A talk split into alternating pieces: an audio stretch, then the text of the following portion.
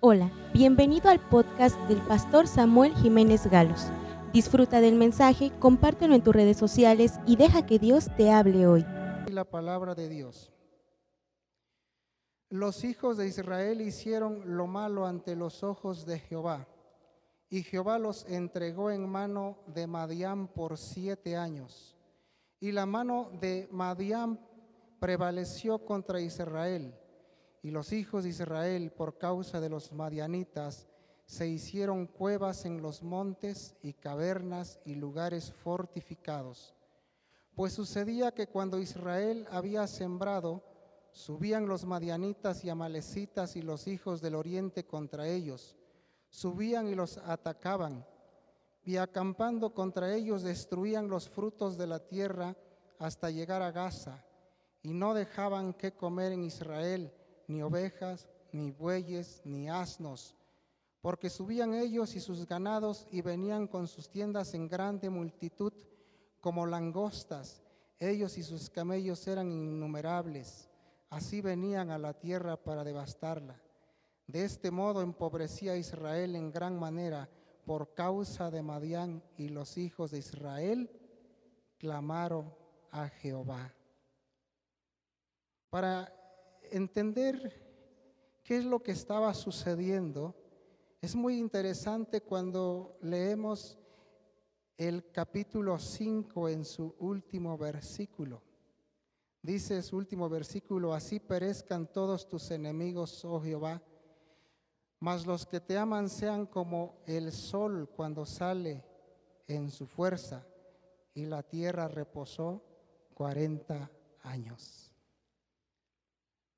podemos ver que antes de que viniera esta calamidad, antes de que Madiam atacara a Israel, hubo 40 años de paz. Y podemos pensar que en esos 40 años de paz hubo prosperidad, hubo abundancia, hubo muchas cosas buenas que Dios le dio al pueblo de Israel. Pero ¿qué pasó? ¿Por qué dice el versículo 6 que los hijos de Israel hicieron lo malo ante los ojos de Dios? Porque en medio de la abundancia y en medio de la prosperidad se olvidaron de Dios. Y por eso fueron a hacer lo malo. Se olvidaron de Dios. Y esto si leemos eh, el libro de jueces y si leemos la Biblia, parece que se vuelve un ciclo. Mientras están bien, mientras están pasando prosperidad, se olvidan de Dios y cuando viene eh, la calamidad o cuando por causa del pecado sufren, entonces vuelven a regresar a Dios, claman a Dios y Dios en su infinita misericordia viene y los rescata y los restaura. Se parece a nuestra vida, ¿no? Se parece a mi vida. Así, así nos pasa, así, así pasa a veces. A veces estamos muy bien, eh, no estamos pasando por necesidades y nos olvidamos de pasar tiempos hermosos con el Señor. Pero debemos de entender que en todo tiempo y en todo momento debemos de buscar el rostro de Dios, no importando la situación. Y es más difícil cuando estamos sufriendo en nuestros cuerpos, porque no sabemos si, qué es lo que está pasando, qué es lo que está sucediendo, mas lo que sí sabemos es la promesa de Dios que dice que Él va a estar contigo en todo tiempo y en todo momento. Y lo creemos, porque así es. Dios nunca nos ha dejado, nunca nos ha abandonado, Dios siempre está con nosotros. Entonces la rebelión del pueblo de Israel le trajo el castigo, lo alcanzaron sus pecados y entonces Dios permitió que los madianitas lo atacaran y estuvieron oprimidos por siete años, dice la Biblia. Siete años. La rebelión los condujo al castigo, pero el arrepentimiento nos conduce a la restauración y a otra vez a encaminarnos en el camino que Dios ha establecido para sus hijos. Madián se convirtió en el opresor de Israel. Dios permitió que su pueblo fuera oprimido temporalmente. Los males no van a durar toda la vida, solamente es una temporada. Por eso hay una alabanza hermosa que dice danzando en cada temporada o en la temporada, ¿no? Qué maravilloso. Siete años de disciplina para que el pueblo de Israel volteara los ojos y dijera, sí, estoy fallando. Sí, es que dejé a Dios, por eso, por eso los madianitas me están atacando. Y luego, más adelante, vemos la elección y la comisión de Gedeón desde el versículo 7 hasta el 40, encontramos esa hermosa historia. El ángel de Jehová se le aparece a Gedeón en el versículo 12. Y el ángel de Jehová se le apareció y le dijo, Jehová está contigo, varón esforzado y valiente. ¿Sabe cómo nos ve Dios? Como varones esforzados y valientes. En ninguno de nosotros Dios está viendo un cobarde. A todos los está viendo que son hombres esforzados, que son valientes y que Dios tiene un propósito para cada uno de ustedes. La sorpresa fue para Gedeón. Y Gedeón dice versículo 3, y Gedeón le respondió, ah, Señor mío, si Jehová está con nosotros, ¿por qué nos ha sobrevenido esto? ¿Y dónde están todas sus maravillas que nuestros padres nos han contado diciendo, no nos sacó Jehová de Egipto y ahora Jehová nos ha desamparado y nos ha entregado en mano de los madianitas? Gedeón primeramente se sorprende porque dice, ¿será cierto que Dios está conmigo? No lo veo por ningún lado. Estoy atribulado, tanto así que, estoy metido en una cueva porque tengo miedo de que venga el enemigo y me arrebate lo poco que tengo. ¿Será cierto? He escuchado que Dios salvó a su pueblo. Entonces Gedeón se sorprende y empieza más adelante a dudar de Dios. ¿Será Dios el que me habló? Por eso eh, vemos más adelante que empieza a pedir pruebas. Si tú eres Dios, pues haz esto, haz lo otro, haz aquello. Y Dios lo, lo hizo para que Gedeón supiera que realmente era Dios quien estaba ahí hablándole. Entonces empiezan eh, Gedeón con la sorpresa, pero también empieza con las dudas. El versículo 15 dice, entonces le respondió, ah, Señor mío, ¿con qué salvaré yo a Israel? He aquí que mi familia es pobre en Manasés y yo el menor de la casa de mi padre. Gedeón duda de sí, no sabe que Dios es el que lo está enviando, porque si Dios te envía, no debes dudar de Él. Él es el que va a dar la batalla. Él es el que va a dar la victoria en la batalla. Dios preparó a Gedeón para dirigir un ejército. ¿Por qué escogió Dios a 300 guerreros para ponerlos con Gedeón? Punto número uno, porque eran hombres valientes.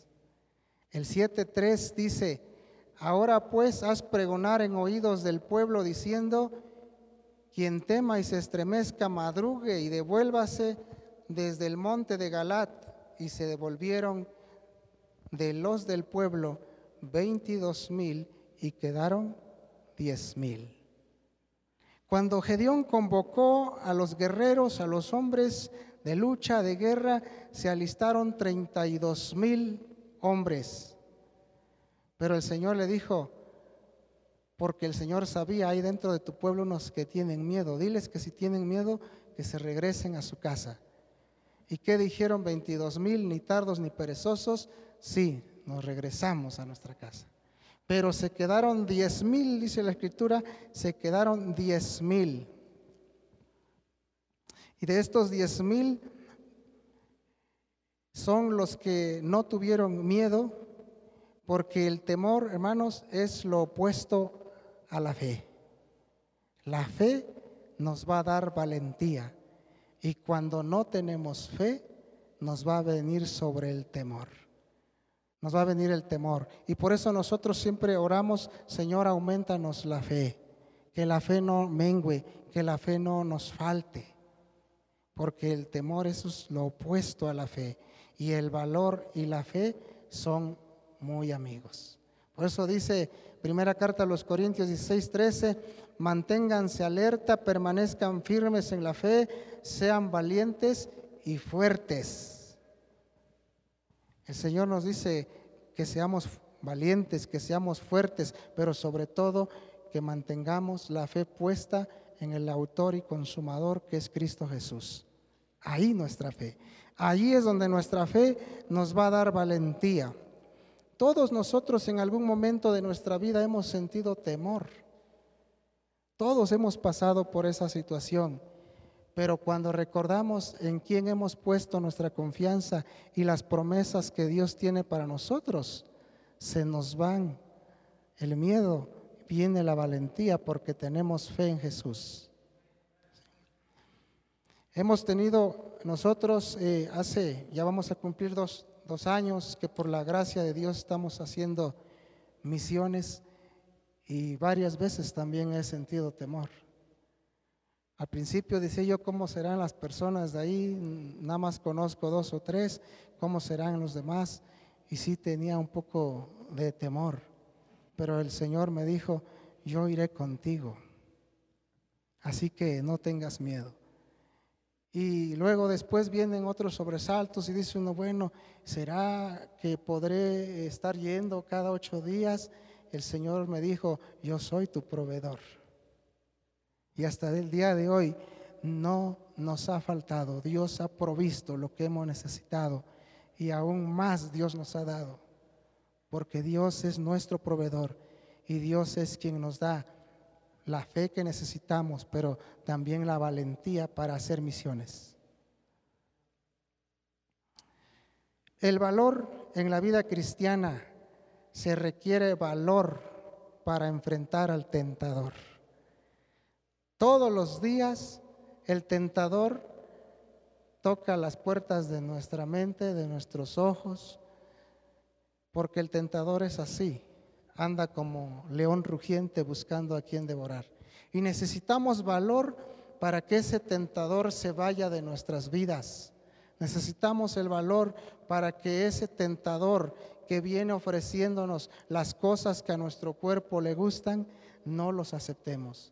Se necesita valor. Se requiere valor porque tenemos un enemigo en común que es Satanás. Desde el primer momento en que nosotros decidimos recibir a Cristo en nuestro corazón, de seguirle como nuestro Señor y Salvador, desde ese momento Satanás nos tiene en la mira. No olvidemos que está enojado porque ya no hacemos lo que Él dice, nosotros hacemos lo que Dios nos ha mandado hacer.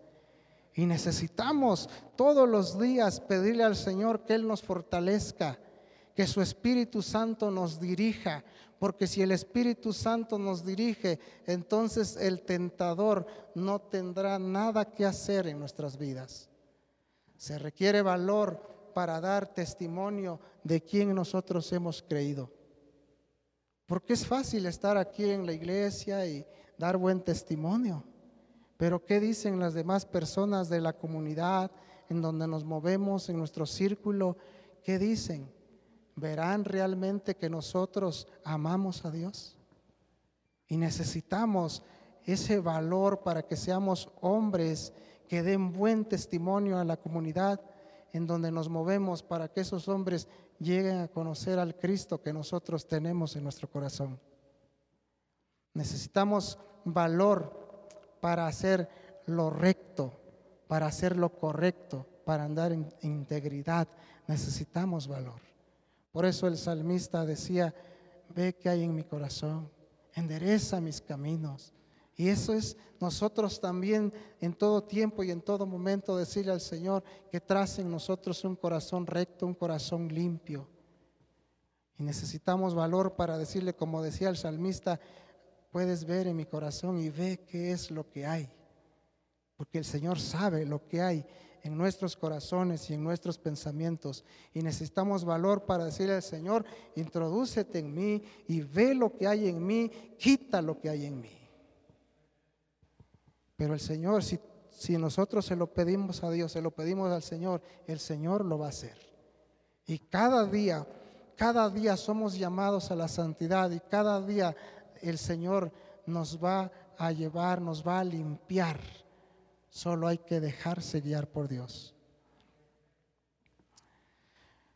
Cuando pareciere que todo va en contra, en contra corriente de nosotros con nuestro testimonio, pues es, es verdad. Porque el mundo va hacia una dirección, una dirección y nosotros vamos hacia, hacia la dirección que Dios nos marcó. Y mucha gente va por otro camino y decimos nosotros, ¿y qué está pasando? ¿Por qué yo voy así?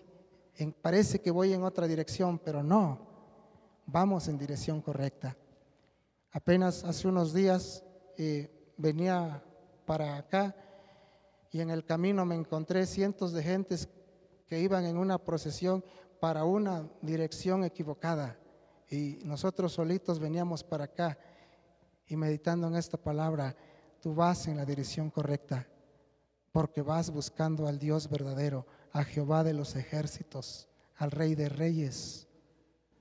Entonces, aunque pareciera que no, no estamos caminando como camina el mundo, pues no estamos caminando como el mundo va. Nosotros vamos como Dios dice que tenemos que ir. Segundo punto, eran hombres cuidadosos. Jueces capítulo 7 versículos 4 al 7, dice así, levantándose pues de mañana, Jerobaal, el cual es Gedeón, y todo el pueblo que estaba con él, acamparon junto a la fuente de Arot, y tenía el campamento de los madianitas al norte, más allá del collado de More en el valle. Y Jehová dijo a Gedeón, el pueblo que está contigo es mucho para que yo entregue a los madianitas en su mano, no sea que se alabe Israel contra mí diciendo, mi mano me ha salvado. Ahora pues haz pregonar a oídos del pueblo diciendo, quien tema y se estremezca, madrugue y vuélvase desde el monte de Galat. Y se volvieron del pueblo veintidós mil y quedaron solamente diez mil. Jehová dijo a Gedeón, aún es mucho el pueblo, llévalos a las aguas y allí te los probaré. Y del que yo te diga, vaya este contigo, irá contigo, mas de cualquiera que yo te diga, este no vaya contigo, el tal no irá. Entonces llevó el pueblo a las aguas y Jehová dijo a Gedeón, cualquiera que lamiere las aguas con su lengua como lame el perro, aquel pondrás aparte, asimismo a cualquiera que se doblare sobre sus rodillas para beber. Y fue el número de los que lamieron, llevando el agua con la mano a su boca, trescientos hombres, y todo el resto del pueblo se dobló sobre sus rodillas para beber las aguas. Entonces Jehová dijo a Gedeón, con estos trescientos hombres que lamieron el agua os salvaré, y entregaré a los madianitas en tus manos, y váyase toda la demás gente, cada uno a su lugar. Una prueba más para ser parte del ejército de Gedeón. Escogieron a los que lamieron el agua como perros, dice, ¿no? Y rechazaron a los que se inclinaron, se arrodillaron para beber. La mayoría de los soldados, los guerreros que estaban aquí, se arrodillaron y metieron su cara en el agua, se descuidaron, se olvidaron que iban a la guerra. Para ellos fue más importante calmar su sed que obtener la victoria. Pero 300 levantaron el agua con la mano y se lo llevaron a la boca porque para ellos fue más importante vigilar que la sed. Estos 300 hombres dentro de su mente estaban pensando, nosotros vamos a la guerra, vamos a pelear, sí cierto, tenemos sed, pero tenemos que estar atentos. Y esto nos llama a nosotros también a ser atentos, a ser cuidadosos, Los buenos soldados de Jesucristo son cuidadosos. Estamos, amados hermanos, estamos metidos nosotros en una guerra de vida o muerte. Si nos separamos de Dios, hay muerte. Pero si nos mantenemos firmes, hay vida. Por eso dijo el Señor Jesucristo, separados de mí, nada podréis hacer. Y nosotros estamos metidos en una guerra espiritual de vida o muerte. Porque nuestra guerra no es contra carne, no es contra sangre, nuestra lucha no es contra ellos, es contra huestes de maldad y esas huestes de maldad en todo tiempo y en todo momento están atacando. Por eso digo que nuestra guerra es de vida o muerte, pero el Señor ha prometido que en esa guerra vamos a vencer y vamos a ganar porque Él nos va a dar la victoria.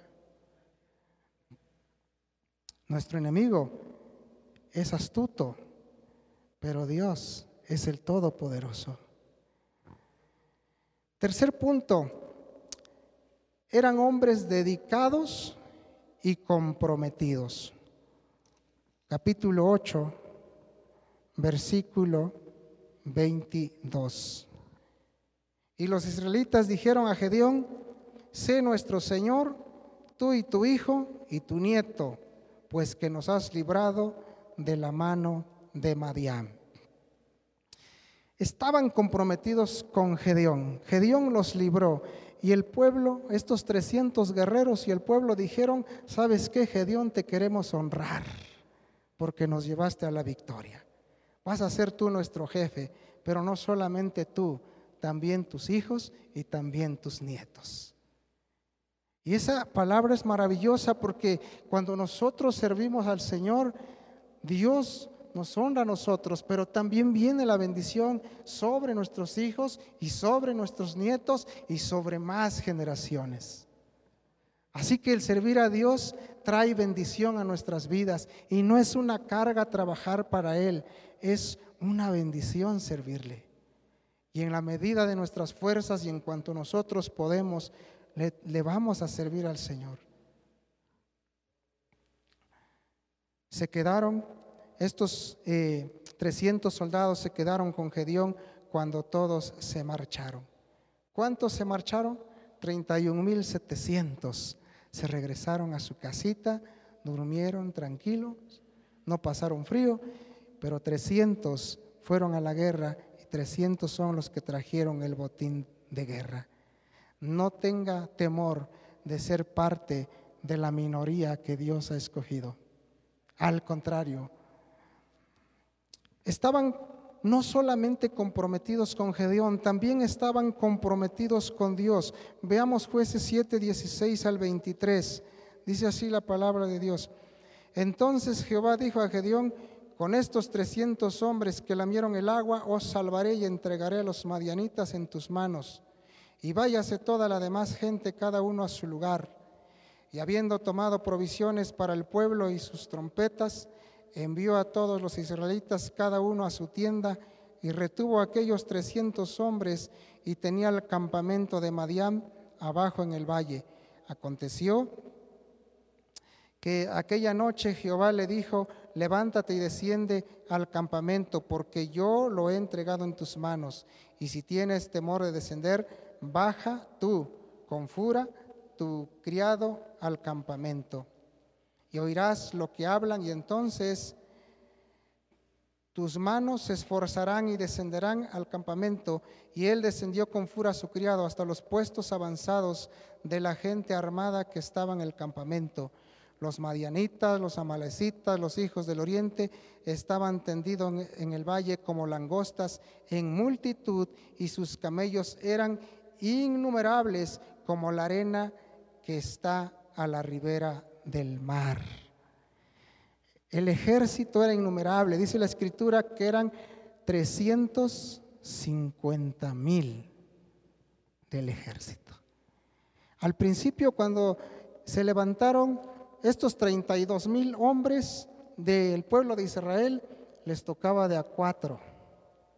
Pero cuando quedaron 300 contra 350 mil, de a cómo nos toca hay una clara desventaja, Pero Dios es así de maravilloso. Versículo 16. Y repartieron los 300 hombres en tres escuadrones. Dio a todos ellos trompetas en sus manos y cántaros vacíos, con teas ardiendo dentro de los cántaros, y les dijo, miradme a mí y haced como yo, como hago yo. He aquí que cuando yo llegue al extremo del campamento, haréis vosotros como hago yo. Yo tocaré la trompeta y todos los que estarán conmigo y vosotros tocaréis entonces las trompetas alrededor de todo el campamento y diréis por Jehová y por Gedeón. Llegaron pues Gedeón y los cien hombres que llevaba consigo al extremo del campamento. Al principio de la guardia de la medianoche, cuando acababan de renovar los centinelas, y tocaron las trompetas y quebraron los cántaros que llevaban en sus manos. Y los tres escuadrones tocaron sus trompetas y quebraron los cántaros, tomaron en la mano izquierda las teas y en la derecha la trompeta con que tocaban, y gritaron por la espada de Gedeón y de por la espada de Jehová y de Gedeón. Y se estuvieron firmes cada uno en su puesto, en derredor del campamento. Entonces todo el ejército echó a correr dando gritos y huyendo.